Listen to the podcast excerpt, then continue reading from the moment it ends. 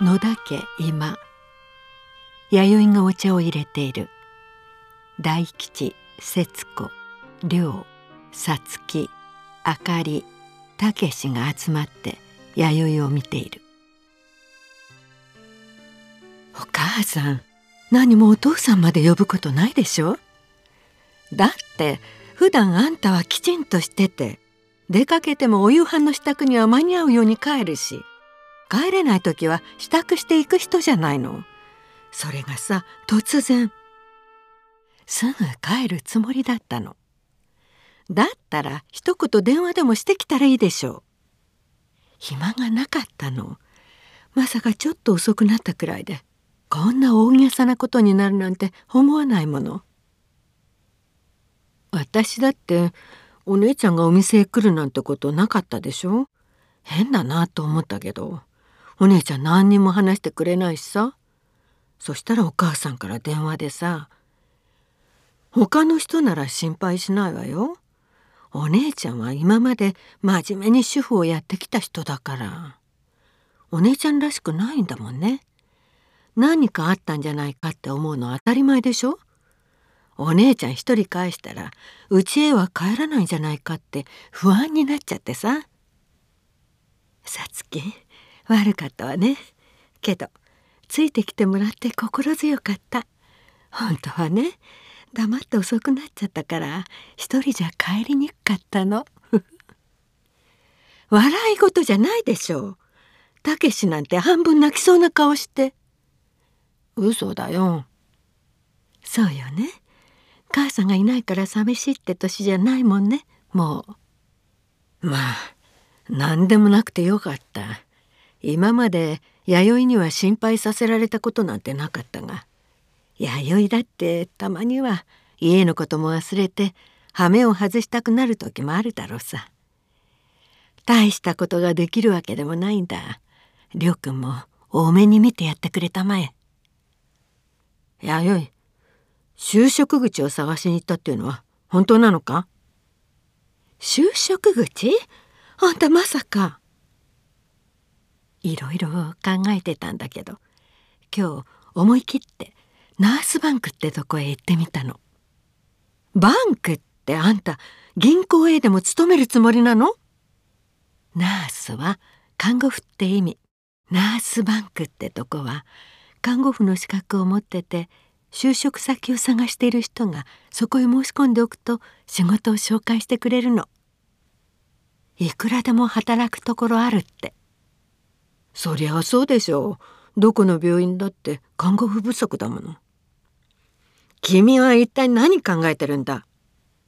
私は性看護婦の資格持ってるからどんな大病院でも大丈夫だって。でも看護婦専門学校を卒業して国家試験は合格したけど病院に勤めたのはたった1年でしょ亮が患者で入院してきたばっかりに結婚してすぐ明かりができて病院辞めちゃったんだもん。それに15年以上もブランクがあるから再就職の時は研修受けなきゃならないかもしれないけど。働くっていうのか？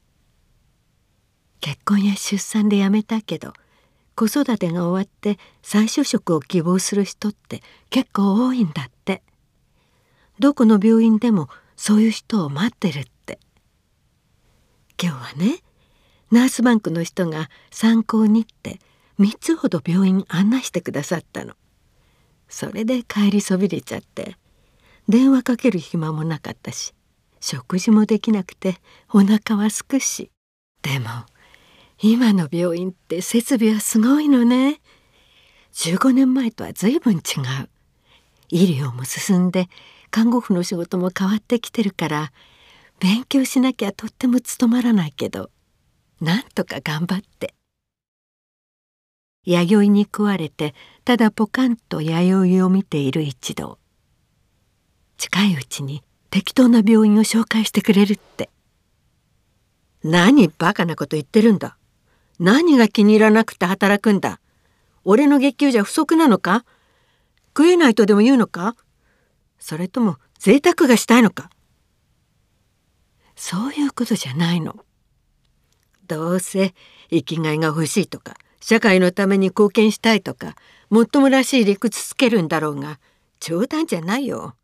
マドンナの時代だなんだってマスコミが林立てて女どもは猫も杓子も女だって仕事持ってなきゃまるで人間じゃないみたいに浮き足立ってる。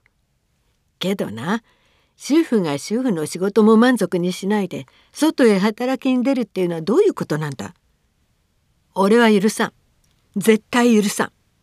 バカも休み休みに言うんだな。そうよ。女が働くってどういうことか。そりゃさつきみたいに商売してるとこへお嫁に行ったのなら仕方もないけど。あんたはサラリーマンの劉さんにもらってもらって何不自由なく暮らしてきたんじゃないの？今になってわざわざ苦労するようなことしなくったって。しかも看護婦って仕事はただのお勤めとは違うの。家事の片手間にやれるようなことじゃないのよ。私どうしてもお勤めしたいの性看護婦の資格取るのは大変だった3年も専門学校へ通って国家試験を受けて今役に立てなきゃあの時の苦労は一生報われない。水の泡よ。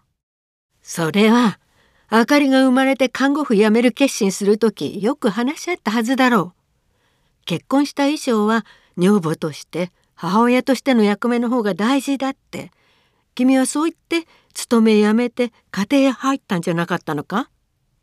あの時はそうだったけどあかりもたけしも一人で何でもできる年になったしあなただってうちには寝に帰るだけで大して手はかからないし冗談じゃないわよ。私たち自分のことは自分でやれるったって掃除や洗濯や食事の支度なんてできないんだからね。お母さんお勤めに行ったら誰がするの？やろうと思えばあんたたちだってそれくらいできるわよ。私たちにさせる気？そんなのないよ。それじゃ何のためのお母さんなのよ？そうだよ。学校から帰ったってうちにもいないんじゃ。何のためのお母さんか分かりゃしないじゃないか。今日だってさ学校からお腹空かせて帰ってきてるのに何にもないしさ。友達と買い物に行く約束してたって小遣いももらえないで。恥かいちゃったよ俺。お母さんどうかしてるんだ。少し頭冷やすんだな。二度とそんな話は聞きたくない。話したって無駄だ。俺が間違ってるかどうかお父さんやお母さんにも聞いていただいたらいい。りょうくんそういう迷いの出る年齢じゃないのかな。亭主は仕事が忙しくて相手にしてくれない。子供たちも自分の世界を持ち始めて母親はただのお手伝いさんくらいにしか思ってないちょうど心に穴の開いたような虚しいというか寂しいというか何が寂しいんですか？いつも忙しい忙しいってどうしてこんなにすることがあるんだろう？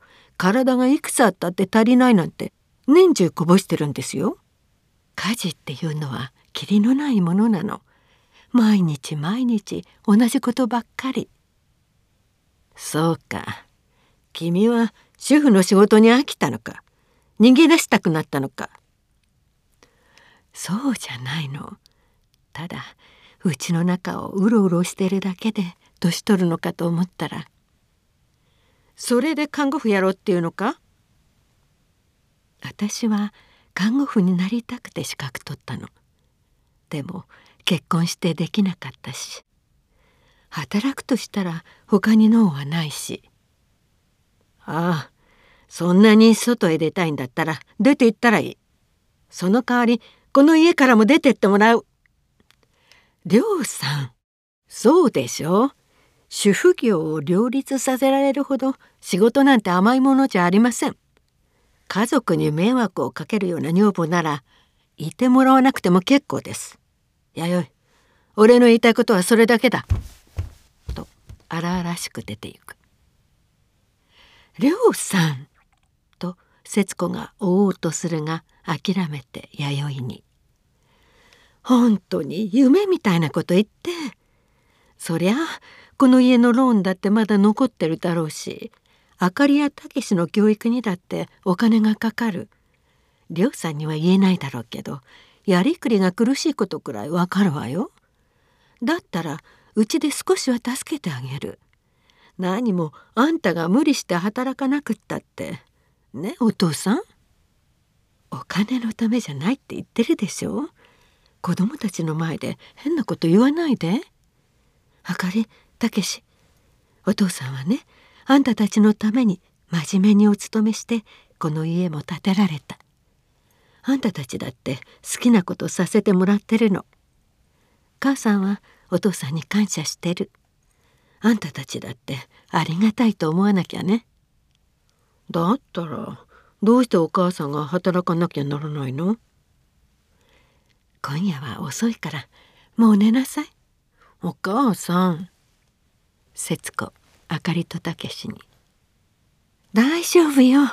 お母さんがバカなことしないようにおばあちゃんからよく言っとくから。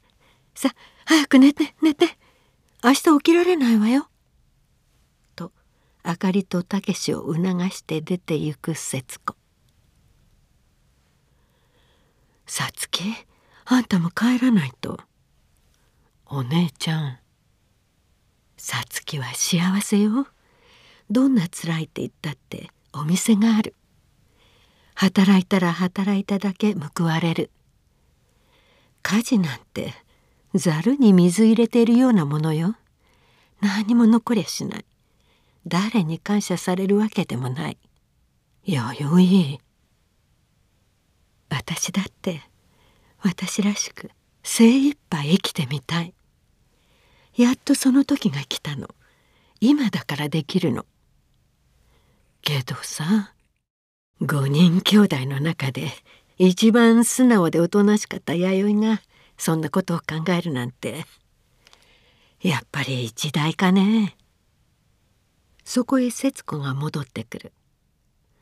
弥生あんた少しはあかりやたけしのことも考えなさいよ。あんたは母親なの。無責任なことはできないの。しちゃいけないの。分かったわね。母さんあんたんとこだけは安心してたのに。こんなごたごたはたくさん。